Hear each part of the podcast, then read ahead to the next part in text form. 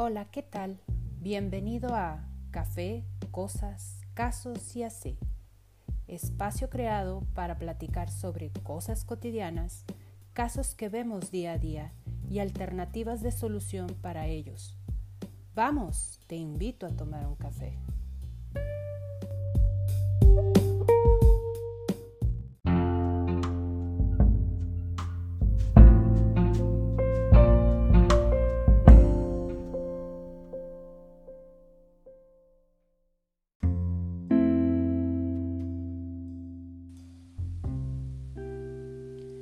Hola Ana, ¿cómo estás? Hola Leti, muy bien. ¿Y tú? Bien, muy bien. Pues bien, estamos aquí en el tercer episodio de Café, cosas, casos y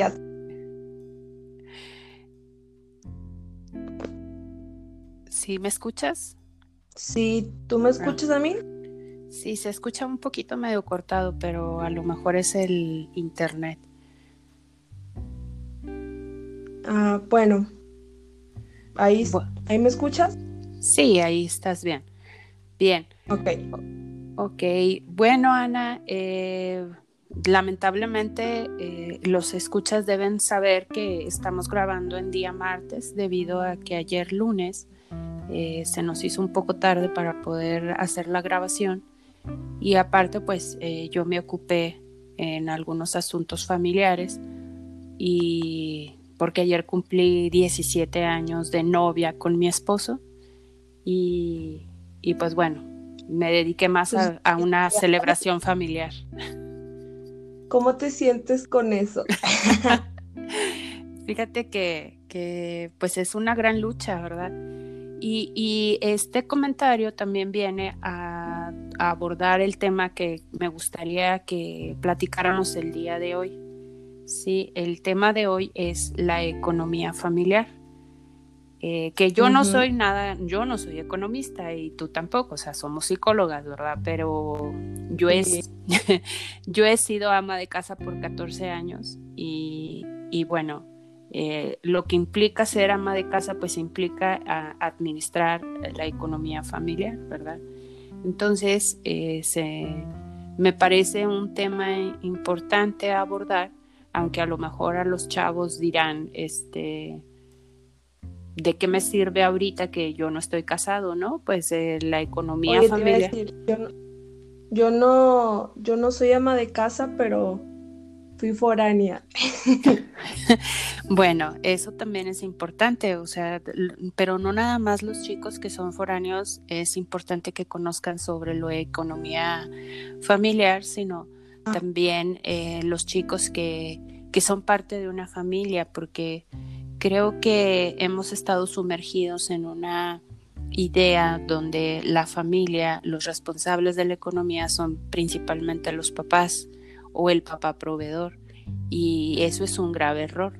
En realidad la economía familiar depende de cada uno de los integrantes que vive eh, en un hogar, en una casa sean o no parte de la familia, con el que compartan un espacio, eh, ya, es, ya deben de estar inmersos en, la planeación económica de, ese, de esa familia.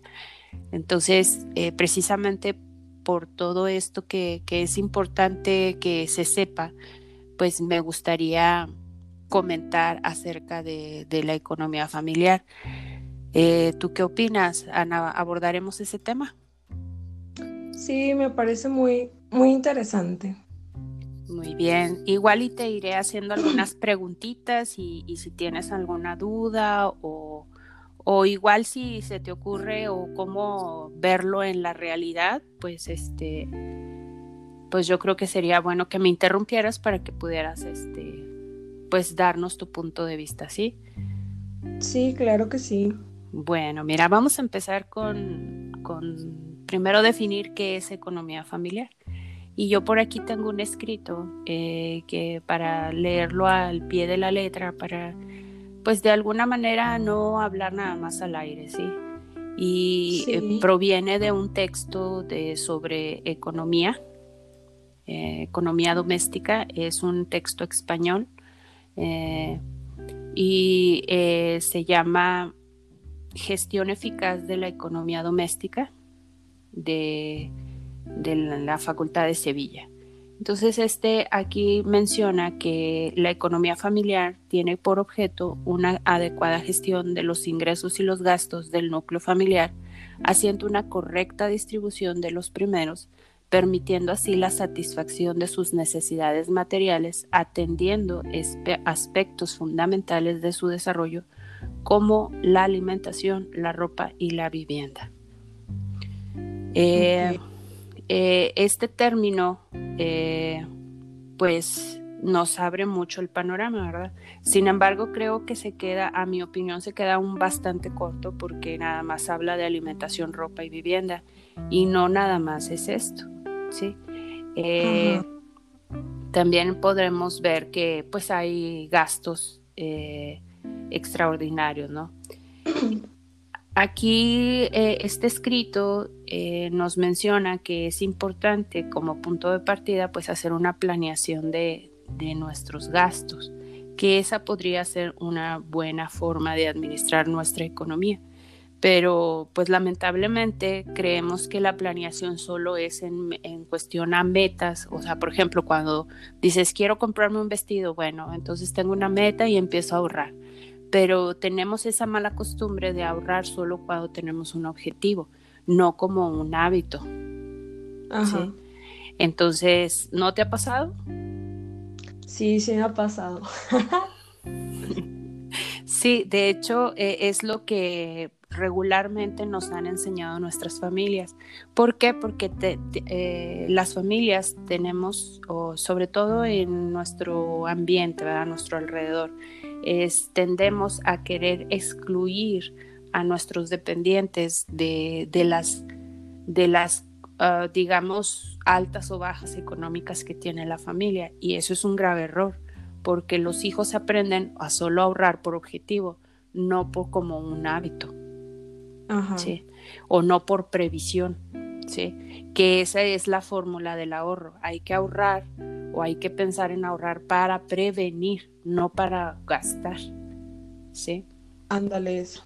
Entonces, bueno, la planificación de la, de la, economía doméstica pasa por tener en cuenta una serie de premisas importantes. Es necesario aplicar el sentido común y una buena forma de hacerlo es la, es la de relacionar todos los gastos previstos e imprevistos en una lista. O sea, aquí lo primero que nos están pidiendo es que hagamos una lista. ¿sí? Y esta lista va a estar conformada por varios, por principalmente cuatro conceptos. El primero es gastos de primera necesidad. Eh, la segunda es gastos necesarios. La tercera es gastos extra.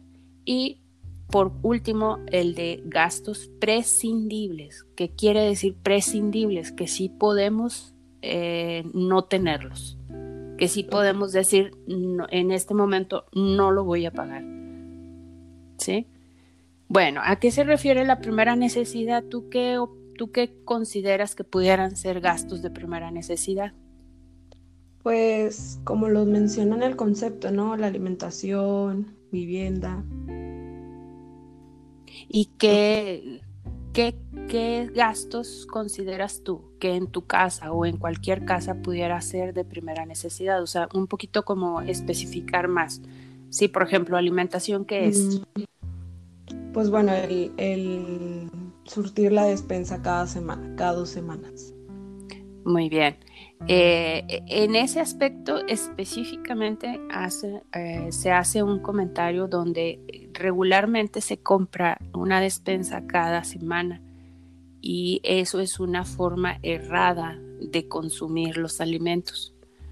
Sí, ¿por qué? Porque eh, el gasto, o sea, compras menos cantidad y te sale más, eh, más elevado el costo. Sí. Hay mucha gente que, o ahora que tenemos mucho de moda el usar los alimentos procesados, esos duran mucho tiempo en el refrigerador. Entonces, pudiéramos consumirlos o comprarlos cada mes y poderlos eh, llevar al refrigerador o a, un conservador de alimentos y nos va a salir más barato que estar comprando por semana. ¿Qué se compra de semana por semana? Pues la fruta y la verdura, que es lo más perecedero. Pero ¿quién no ha tirado tres manzanas? Se compra cinco, se come dos y tira tres manzanas. Sí, siempre pasa. siempre pasa. Entonces es súper importante comprar una pieza por persona. Sí, estar muy consciente de que la persona que vaya y surta la despensa sea alguien que conozca a los comensales. ¿Sí? ¿Por qué? Porque habrá mamás que van y compran y dicen, bueno, quiero darles esta semana plátanos a mis hijos. Sí, nada más que, o sea, debes de estar consciente que tus hijos nunca han comido plátano y no les puedes llevar un kilo de plátano porque se va a echar a perder.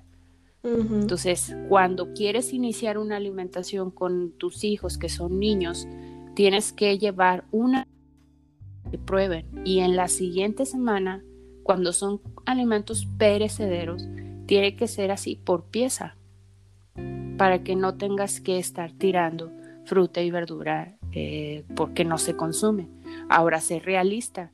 A mí me ha pasado, incluso a mí me ha pasado que compro, me voy al, al mercado de abastos y compro mucha verdura, mucha fruta y para los 15 días o para, sí, para los 15 días ya estoy tirando la mitad de la caja de la fruta y verdura que compré.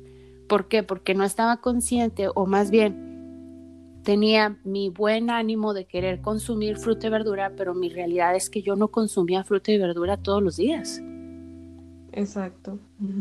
Entonces, ¿desde dónde tiene que empezar la planeación? Desde planear qué voy a comer. Sí, ándale, te iba a decir como que planear los platillos, ¿no? De que, bueno, así como bueno, yo siento que eso puede servir.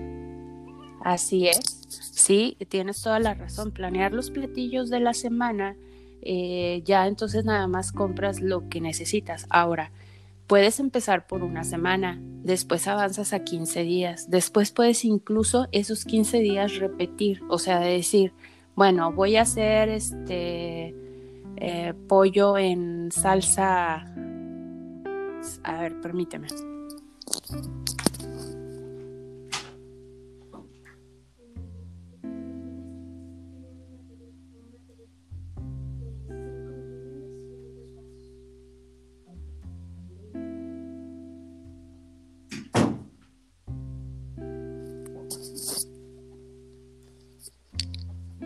Yo creo que sí voy a tener que editar el, la plática. Este, ¿se escuchó? Ah, solo se escuchó una puerta. Ah, bueno, ok.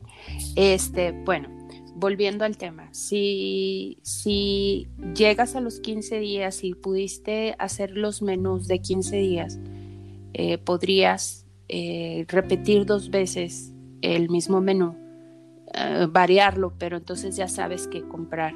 O bien, surtir cada 15 días tu despensa, pero hay, hay cosas que puedes comprar cada mes, como por ejemplo los, lo, lo de limpieza, que sí puedes comprarlo en mayor cantidad, no se te echa a perder y puedes ir este, considerando qué tanto te gastas durante el mes y comprar y consumirlo cada mes e incluso ir a un lugar donde sea más económico. Sí. Sí, también creo que ese es como que, un error que todos hemos hecho, como que el decir, no, me voy a ahorrar comprando todo en un solo lugar, pero pues a veces sale más caro, que quizás que porque no, para no andarme moviendo, pero pues a lo mejor la fruta está más barata en otro lugar o así, ¿sabes? Ah, bueno, es que ese, ese punto que estás eh, tomando es importante antes de salir a comprar lo que necesitas. O sea, primero es hacer tu lista de lo que necesitas y que sean cosas de primera necesidad. O sea, no estamos hablando ni de vestido, ni, ni de este calzado, ni de bolsas, ni de accesorios. Estamos hablando solo de comida, ¿sí? Y, y artículos de primera necesidad de limpieza. Y una vez que tengas esa lista, hay que investigar cómo son los precios en cada uno de los supermercados, o sea, qué oferta tienes a tu alrededor y qué tan lejos te queda ir. Y hay que planear tu surtida, o sea, es salir un solo día a surtir, pero planear tu traslado, planear tu, tu itinerario. O sea, decir, por ejemplo, o sea, no vamos a dar aquí nombres de, de, supermercados porque pues sería tanto como hacer comerciales gratis, sino que, por ejemplo, si en mi supermercado donde consigo más barata la fruta y verdura y de mejor calidad porque me dura más, está, eh, me queda a, vamos a decir, 10 kilómetros, pero eh, el lugar donde compro mis productos de limpieza o donde los voy a conseguir más barato porque es la tienda de la esquina que me da productos sin marca, me queda de paso, pues hago mi planeación de ese día, pasar primero por mis productos de limpieza y luego llego por la fruta y verdura. ¿Por qué? Porque si me si surto primero la fruta y verdura se me va a poder echar a perder por el sol o por el clima en lo que surto los, los productos de limpieza. Ajá. ¿Sí? Pero antes de llegar a elegir el lugar donde voy a surtir cada cosa, eh, necesito saber si es la mejor oferta que hay. ¿Y cómo? Pues eh, es muy sencillo. Ahora que tenemos acceso a todos los supermercados de manera eh, virtual, pues podemos hacer una investigación de manera virtual de alguno que otro producto que queremos y necesitamos en cuanto está y hacer la comparativa entre un supermercado y otro. Y ahí, ahí tomar mi decisión antes de salir de mi casa. Y así me estoy ahorrando tiempo, gasolina y, y salidas, ¿no? que ahorita pues debemos de planear todo muy bien nuestras salidas porque pues tampoco podemos andar en la calle todo el día, o sea, por toda la, la situación de, la pandemia. Claro. Este, bien, eh, en nuestra lista pues primero son lo de primera necesidad. Eh, los, los artículos necesarios se refiere a todos los gastos que se pueden dilatar aunque sea en un breve espacio. ¿Qué quiere decir esto? Que no es tan urgente pagarlo de inmediato. O sea, si tú dejas de comprar comida, ya no puedes comer. Eso es primera necesidad. Ajá. Pero tal vez eh, los colegios o, o alguna deuda de banco tal vez pudieras hacer alguna negociación, no de que dejes de pagar sin pagar, porque no, sino hagas una negociación, ¿sí? Sí. Muy bien. Eh, los extra, que es la, el tercer concepto, se refiere a, eh, aquí dice que es, aunque en muchos casos será casi imposible, se debe de destinar una parte, aunque sea pequeña, de los recursos que prevé para prever gastos extra. O sea que, por ejemplo, eh, que hay que asignar un presupuesto a gastos extra mensualmente o quincenalmente. ¿Qué tal que se te rompió, que se te echó a perder la, el refrigerador? Pues tienes que tener un recurso para poder pagar su reparación, si no tu comida se va a echar a perder. O también, bueno, no sé si ahí también podría entrar cuando pasa un accidente. Sí, también.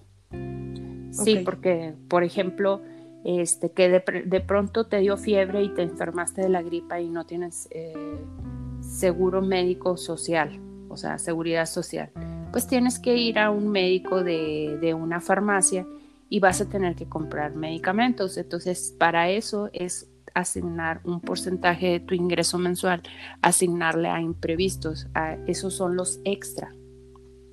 Todo aquello que puede suceder que es imprevisto. ¿sí? Y que es importante que tengamos ahí un resguardo. ¿Por qué? Porque eso puede mm, trastornar toda tu economía en caso de que se presente. Ajá.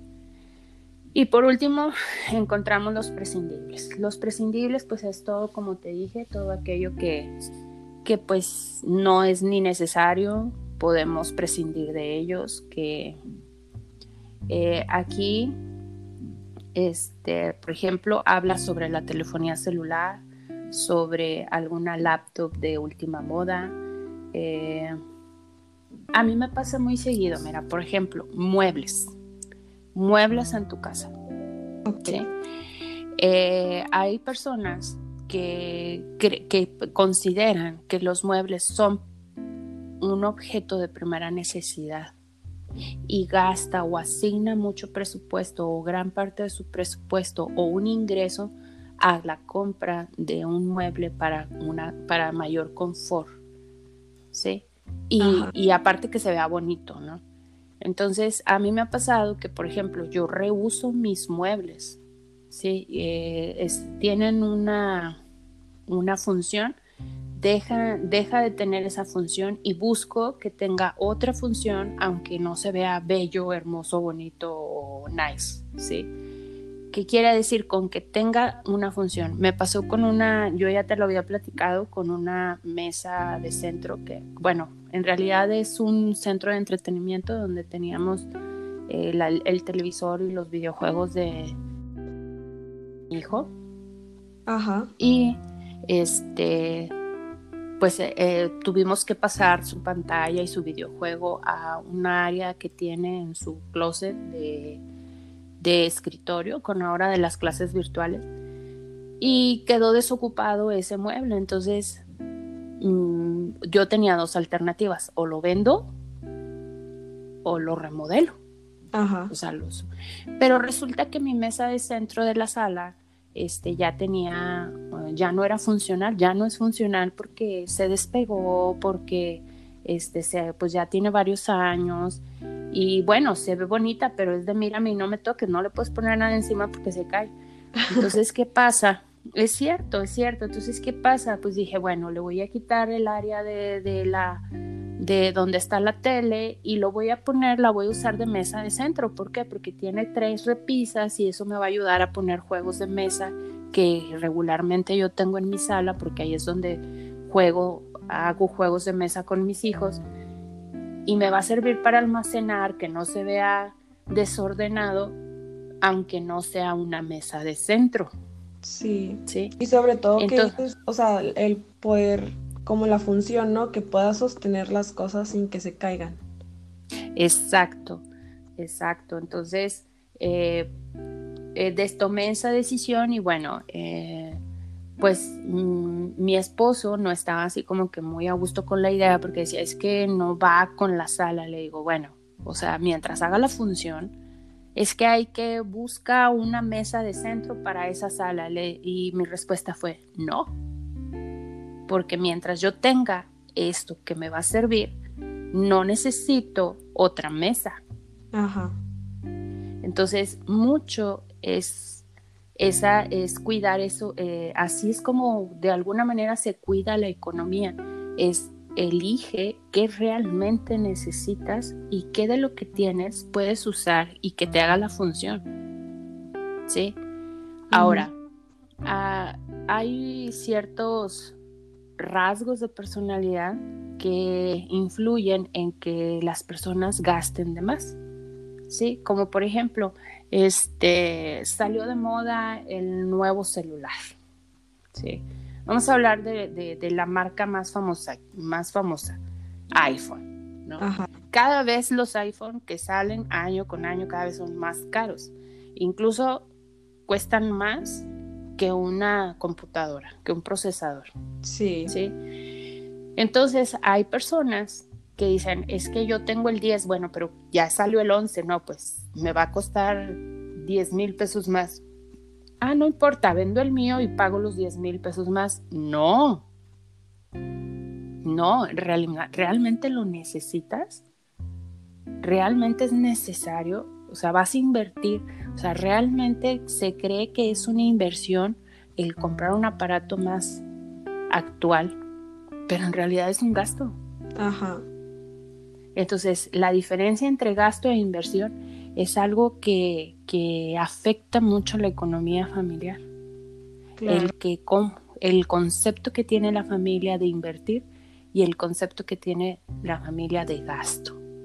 Por ejemplo, eh, el ir al cine cada, o sea, el ir al cine cuando se te antoja, eso es un gasto. El ir al cine o decidir elegir o elegir ir al cine una vez a la quincena es una inversión. ¿Cuál es la diferencia? Que una es planeada. Ah, y la otra es imprevista, o sea, es, ah, salió tal película, quiero ir a ver esa película y no me importa si tengo o no, si voy a dejar de comprar eh, algo de despensa con tal de irme al cine. No, eso es un gasto, eso sí, sí, lo, sí se convierte en un gasto. Pero cuando tú asignas de tu presupuesto para ir al cine una vez al mes o una vez a la quincena, se convierte en una inversión porque la recreación también es necesaria en la familia. Claro. Pero siempre... Y ¿Sí? es cierto, o sea, eso de que dices gasto, inversión. Es como muchas frases que dicen, no gastes más de lo que tienes o de lo que ganas, todo eso. Es, sí, mira, eh, otra cosa que también, eso que acabas de decir es muy cierto porque hay muchas personas que eh, hacen mal uso de las tarjetas de crédito. Ajá. Estás gastando, cuando haces uso de una tarjeta de crédito, estás gastando un dinero que no, que no tienes que no es tuyo, ¿sí? Y tiene un costo, aunque te compres a meses sin intereses, tiene su costo. ¿Por qué? Porque una tarjeta de crédito tiene un pago anual y el que la tengas te, te, da un gasto. Ajá. ¿Sí? ¿Para qué sirven las tarjetas de crédito? No para, no para comprar consumibles. ¿Qué quiere decir? Que si tú vas a comprar tu despensa, algo que, o, ir a cenar, o ir al cine, son consumibles, son cosas que no vas a, tener ahí para después recuperar su inversión, sino que es algo que se gasta y se va. Eso es ah. consumible. Entonces, mientras, si tú usas dinero de crédito para gastar en cosas consumibles, estás afectando tu economía familiar. Exacto ese tipo de, gastos consumibles o inversiones de necesidad de recreación tienen que hacerse con dinero tuyo para que ah. sean una inversión, para que sea considerado una inversión, es, tiene que ser con dinero que tú ganas dentro de tu presupuesto, si al mes ganas 10 mil pesos y de esos 10 mil pesos tú cada mes asignas mil pesos a recreación, eso es una inversión. Ajá. Si tú tienes una tarjeta de crédito y tú ganas 10 mil pesos, pero tienes que pagar esa tarjeta de crédito porque te fuiste al cine y te lo gastas y te gastaste mil pesos de tu tarjeta en ir al cine, eso es un gasto. Mm, esa, es, esa es la diferencia. Las tarjetas de crédito regularmente se, o, la mejor manera de usarlas es usarlas con objetos tangibles, como electrónicos, muebles, podría ser. ¿Por qué sería, por qué es lo más viable? Porque puedes, es un objeto tangible que más adelante puedes tú vender y recuperar algo de lo que te costó. Ajá. Y además tendría que ser en meses sin intereses. ¿Sí? Para que te salga menos caro. ¿Por qué? Porque ya de por sí tener un crédito es caro. Como te digo, las tarjetas cobran una anualidad por prestarte dinero. La uses o no la uses. Si ya decidiste tenerla, ya, es, ya te está costando, aunque no la uses. Entonces, si la vas a usar, hay que usarla en promociones de meses sin intereses. Claro. ¿Sí? ¿Por qué? Porque si tú compras así de contado con tu tarjeta de crédito, te va a generar un interés si no pagas al final, al corte. Si no pagas al corte lo que te gastaste, te va a generar un porcentaje de interés más aparte tu anualidad. Entonces estarías pagando tres veces lo que gastaste. Sí. Entonces, por eso es bien importante saber que para solventar la economía familiar de primera necesidad, no debemos usar tarjetas de crédito. Ok. Cuando las usamos, estamos gastando algo que no tenemos. Algo que no tenemos exacto. ¿Sí? Bueno, ese es el primer punto. Segundo punto, eh, gastos hormiga. Ese es un concepto que, que, es muy usado coloquialmente. En mi casa todo el tiempo lo usaron. Eh, yo provengo de una familia muy ahorradora, una familia administrada. Este, mi mamá, mi papá, eh, los dos trabajaban y se administraban también que lograban solventar las necesidades primarias y secundarias de una familia de nueve hermanos. Entonces, es increíble, pero sí, lo lograron. ¿Cómo? Pues con administración doméstica. ¿sí? Entonces, eh, ¿cuáles son? De ahí es de donde yo ah, puedo identificar lo que es el gasto hormiga. ¿Qué se te ocurre que es el gasto hormiga? Ay, no sé, a ver, déjame pensar. es que solo, o sea, porque pues pienso hormiga es algo pequeño, un gasto pequeño, no sé. Pues son todos esos gastos que, que, de pronto este, no te das cuenta. O sea, son tan pequeños que no te das cuenta, pero que si los juntas se vuelve un hormiguero. Es, es, como cuando dices, no sé ni en qué me gasté las cosas. Exacto, sí, es, es, es justamente la idea. Y nos pasa al 99% de las personas. Y ese gasto hormiga no solamente es dentro de casa, sino afuera. Que le das 10 pesos al señor que te limpió el, el vidrio, que compraste un refresco de 5 pesos, que este, te dio sed y te compraste un agua de 6, de 11 pesos, que pasó un, no sé, se te antojó un chicle y fuiste, compraste un, o sea, son compras que son pequeñitas de menos de, de 30 o 50 pesos que no te das cuenta que lo estás haciendo, pero si tú haces 30 o 10 compras al día de 10 pesos, estás gastando 100 pesos, si haces la cuenta son 300, 310 pesos al mes. Y eso si gastaras nada más 10 pesos diarios. Ajá. ¿Cómo puedes evitar esto? Haciendo una planeación de gastos hormiga. ¿Cómo? Tú ganas, digamos, 10 mil pesos y de esos 10 mil pesos, ese, lo ideal sería que al menos un 15% de tu, de tu ingreso neto, de tu ingreso ya después de deducciones y todo, lo lleves al ahorro. Eso no lo tocas. ¿Por qué? Porque ese, el ahorro es para imprevistos y para prevención, no para gastar. ¿Sí? Ahora, si quieres ahorrar por una meta, entonces eso es aparte. ¿Ya? Sí. O sea, es un ahorro aparte. ¿Sí? Eh, bueno, de eso que tú gastas vas a asignar a tu despensa, o sea, a tu compra de alimentación, a tus necesidades primarias, a tus gastos imprevistos, es que es el ahorro, a tus ahorro meta, ¿sí? Eh, y a tu gasto hormiga hay que asignarle un porcentaje de tu ingreso mensual. Por ejemplo, si dices, me voy a gastar, me voy a asignar 20 pesos diarios de gasto hormiga. Ajá.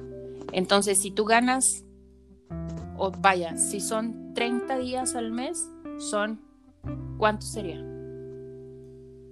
600 pesos. Ajá, si dijiste 20, 30, sí, 600. 600 pesos. Entonces, de mi ingreso mensual yo voy a retirar 600 pesos y los voy a guardar y cada día y los voy a cambiar por billetes de 20. Y todos los días voy a traer 20 pesos en mi cartera para esos gastos. Mm, muy bien. Entonces, así vas a ir administrando tus compras hormiga, porque no vas a tener más de 20 pesos para gastar un, para comprar un chicle y entonces vas a elegir, bueno, si me compro el agua ya no me puedo comprar el refresco, entonces me compro el refresco o bueno, si me compro esto, bueno, es que ya no traigo efectivo. Es importante que seccionemos nuestro ingreso asignado a un presupuesto. Y ahora, hoy por hoy, tenemos muchas herramientas electrónicas para hacerlo. Existe el famoso Excel, donde en una tablita tú puedes poner tus asignaciones y el porcentaje y en una, en una de las casillas tú pones lo que recibiste mensual, lo haces con una fórmula y automáticamente te va a resultar al final cuánto te sobra. Ok. Ese sobrante, si es que te sobra, ese sobrante siempre hay que hacer fondo perdido. O sea, eso es independiente de tu 15% de tu ahorro para meta, el sobrante va a fondo perdido. Ok. ¿Qué vas a hacer con ese fondo perdido? Pues es eso, precisamente, fondo perdido. O sea, ese ya no existe. Una vez que tengas suficiente fondo perdido como para hacer una inversión, inviertes. ¿En qué? Pues actualmente hay muchas maneras de invertir. Eh, hay varios programas de inversión de acciones, de inversión en bancos, de inversión. Entonces, para que tu dinero siga valiendo. Ajá. ¿Sí? O bien, este, por ejemplo, mucha gente lo que hace es comprarse un carro, creyendo que el carro es una inversión. Ajá. Y en realidad el carro es un gasto. Ok. Porque cuando tú compras un carro, al momento, vamos a decir que sea de agencia, ¿sí? En el momento en que ese carro sale de la agencia y pisa tierra, ya se devalúa un 10 o 15%, depende de la marca. Ajá. O sea, ya si tú lo vendes saliendo de la agencia, lo vas a vender 10% más barato de lo que te costó si lo compraste de contado. Si lo compras a crédito, el crédito te aumenta hasta tres veces el costo del carro. Quiere decir que si tú compras un carro de 300 mil pesos a crédito, vas a terminar pagando 900 mil pesos por él. Oh. Entonces lo ideal es siempre, en la medida de lo posible, comprarlo de contado. Si lo vas a comprar. Ajá. ¿Sí? Una vez que lo compraste, saber para qué lo compraste. ¿Por qué? Porque muchas personas mencionan, no, es que son muy largos mis traslados. Ok, ¿cuánto te gastas en camiones? No, pues haz tu cuenta de cuánto te gastas, cuánto es el tiempo que te vas a ahorrar. Y entonces así podrás saber si realmente es necesario un carro. Ajá. ¿Por qué? Porque en ciudades, por ejemplo, como Monterrey, Nuevo León, hay pues hay zonas en las que es mucho mejor moverse en, metro, mucho más económico que en carro, por el tráfico que hay. Sí, claro. En una ciudad como Saltillo, bueno, podría ser un poquito más factible el, uso de un automóvil. ¿Sí? ¿Por qué? Porque los traslados son más cortos, porque no hay tanto tráfico, porque no te gastas tanta gasolina, no requieres de tanto el clima. Pero en una ciudad como Monterrey o en una ciudad como la Ciudad de México, donde a veces el transporte es más efectivo, no digo que siempre, porque pues si vives en una colonia donde no llega el camión, pues definitivamente un carro sí es una inversión. Ajá. Pero si vives en una colonia donde pasa el metro, donde pasa el camión, eh, a veces es mucho mejor moverte en transporte público que en, que en carro. Claro. Entonces, todas esas valoraciones hay que hacer cuando se tiene una economía familiar. ¿Y quiénes tienen que estar incluidos? Pues también los hijos. Sí, todos.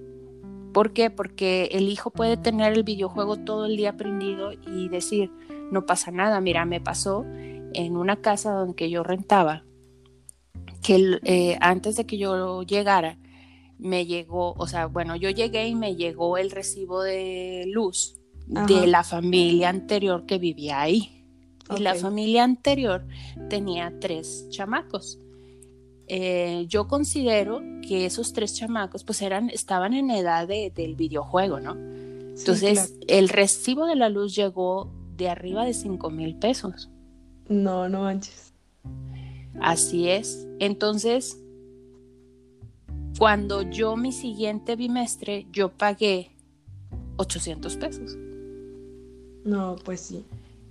Yo tengo dos hijos que también les gusta el videojuego y también ven tele, pero nosotros vemos tele juntos, videojugamos juntos. No es cada quien su tele ni cada quien haciendo lo suyo, es tratamos de compartir y más allá de la, de, la economía familiar es también el compartir en familia, ¿no? Pero, pero eso también ahorra, eso también ahorra. O sea, te acabo de decir que tengo una mesa de centro que, voy a que estoy usando para juegos de mesa. Entonces, cuando estamos en juego de mesa, pues apagamos todos los aparatos electrónicos. Eh, mis hijos no salen de una habitación y apagan el clima y apagan la luz. Y si no lo hacen, los regreso para que lo hagan. A esa es la forma de decir, oye, la luz cuesta. Y ahorita no estamos como para pagar luz. Así que apaga tu foco, apaga tu aparato, apaga tu videojuego, apaga tu televisor, apaga todo lo que tengas que cuando no lo estás usando. Y eso es educación de ahorro. Sí, recuerdo que mi papá siempre venía, terminaba apagando focos. pues es que está súper bien eso. Sin embargo, eh, sería mucho más efectivo que te hubiera mandado a ti a apagarlo. Claro. En vez de él apagarlo. Pero ahora yo soy la que los apago. bueno, eso es una enseñanza por, por, este, por ejemplo, ¿no? Pero, pero hay muchos chamacos que los papás se la pasan detrás de ellos en vez de hacerles hacer las cosas. Eh, en el caso, por ejemplo, de mis hijos, eh, ellos tienen, como te digo, yo provengo de una familia en la que se ahorra, en la que hay cultura del hábito de cuidar. Entonces, ¿qué pasa? Pues que se les descompone, por ejemplo, a, mi hijo mayor, se le mojó el celular y, le dije, bueno, vamos a repararlo. A él y luego, bueno, pues compramos otro, no, espérate. O sea, vamos a ver si, si tiene, si tiene este, solución. Y si lo tiene, este, como fue un error de él, él de su ahorro, él pagó la reparación de su celular, porque el descuido fue de él. Claro. Claro, estoy hablando de un niño de 12 años, no de un niño de 4 o de 3.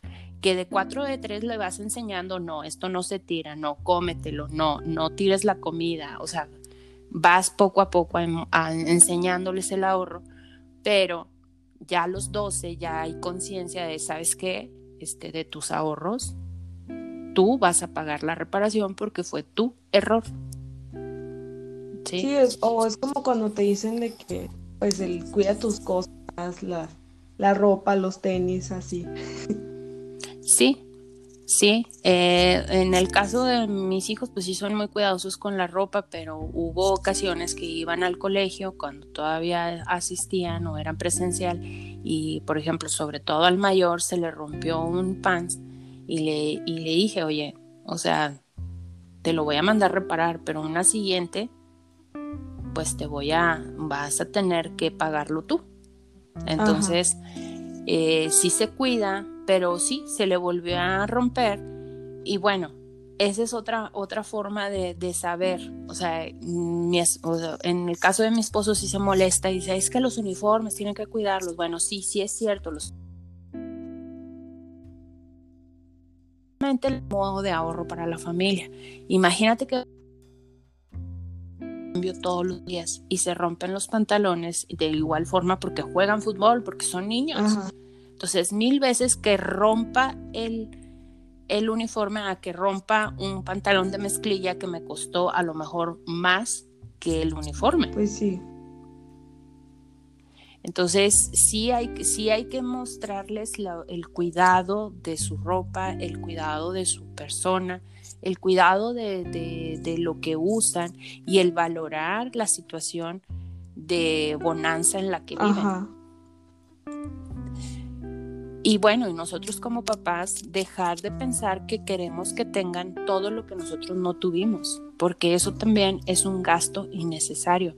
El querer darle a un niño de tres años un videojuego Xbox, Blu-ray o, lo que sea, o sea, un, juego de moda, pues el niño ni siquiera lo va a explotar. así es. No, no tiene caso que le compre un videojuego de niño grande si apenas tiene tres años. Y como que no está dentro de sus necesidades. Mira, a mí me pasó muchas veces que en los cumpleaños de mis hijos, que todos los dos son en el mismo mes y es muy cercano a la Navidad y muy cercano al aguinaldo. Entonces los tíos, los primos, toda la familia y todos los amigos llegaban con regalos y, yo lo que hacía era, pues, como cuando estaban chiquitos, les seccionaba los, los juguetes. O sea, porque estaban llenos de juguetes. Entonces yo decía, oye, abren todos los juguetes juegan con uno y los demás van a la basura. Entonces, ¿qué hacía?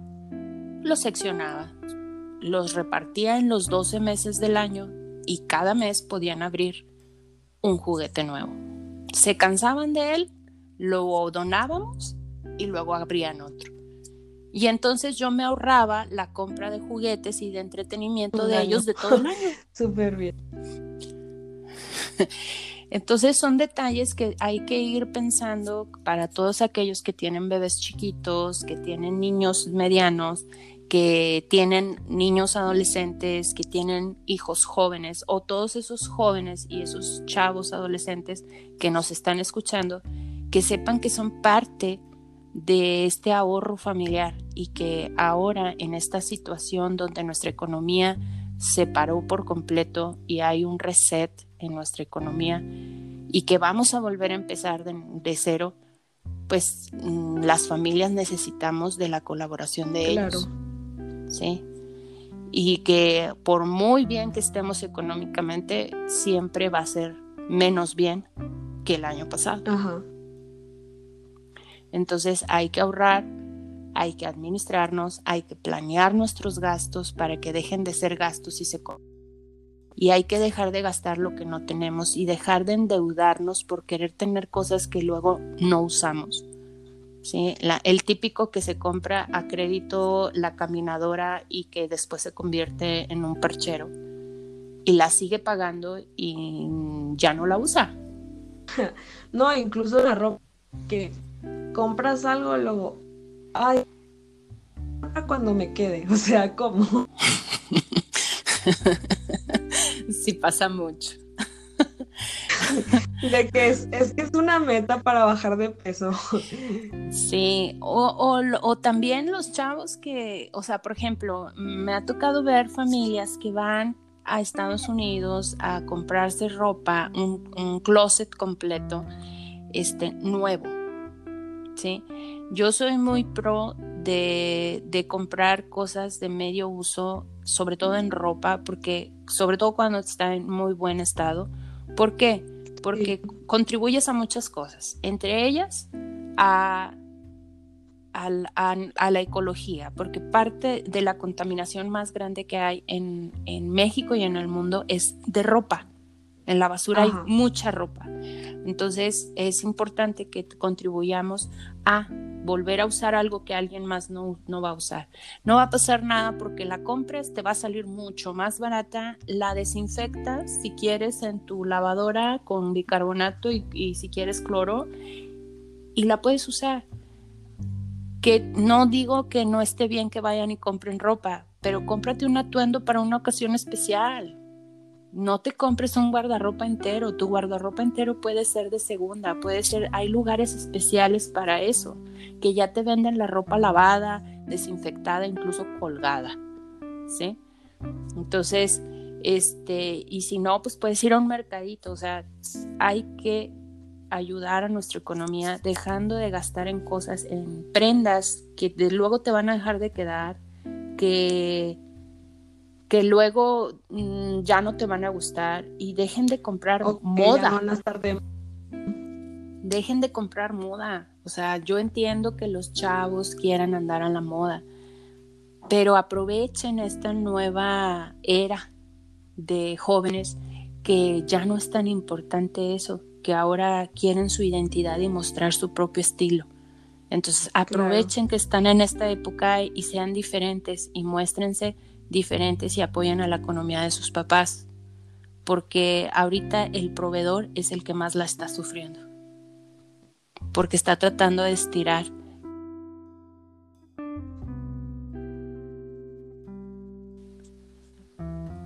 Entonces, creo que con eso podemos ya terminar el tema. ¿Algo que tú quieras agregar, Ana? Pues creo que, que, no, o sea, bueno, simplemente decir muchas cosas que has dicho, muchas cosas no las sabía, pero hay otras cosas que, que, que como tú, o sea, es muy importante el, que vas a, pues, el distribuir tu dinero, es muy importante. Y que debemos aprender desde, desde muy pequeños. Así es, es la educación financiera de, tendría que ser parte de la educación pública. Sí. Pues si no la, si no nos la está dando la educación pública, pues como familias podemos ir educando a, las siguientes generaciones y, y, autoeducándonos nosotros, ¿verdad? Nunca es tarde para meterte a una página de internet y aprender cómo administrar tu tiempo, cómo planear tu dinero y que cómo llegar a metas económicas. Eh, ahora sería nada más el comercialito que se que le pongan la página que bueno café tres espacios eh. cosas gastos y así eh, pues síganos suscríbanse denle like coméntenos mándenos un mensaje de que quieren escuchar todo eso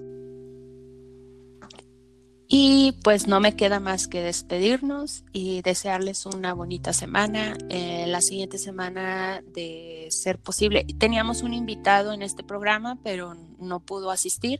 Esperemos que el siguiente programa sí nos pueda acompañar para hablar sobre la famosa generación de cristal. Esperamos que se puedan conectar el, la siguiente semana y que nos hagan todos los comentarios que al respecto. Claro. Eh, cuídense mucho, no salgan, usen cubrebocas, antibacterial, lávense las manos y protejan a sus familias. Nos vemos, Nos vemos, Leti. Adiós.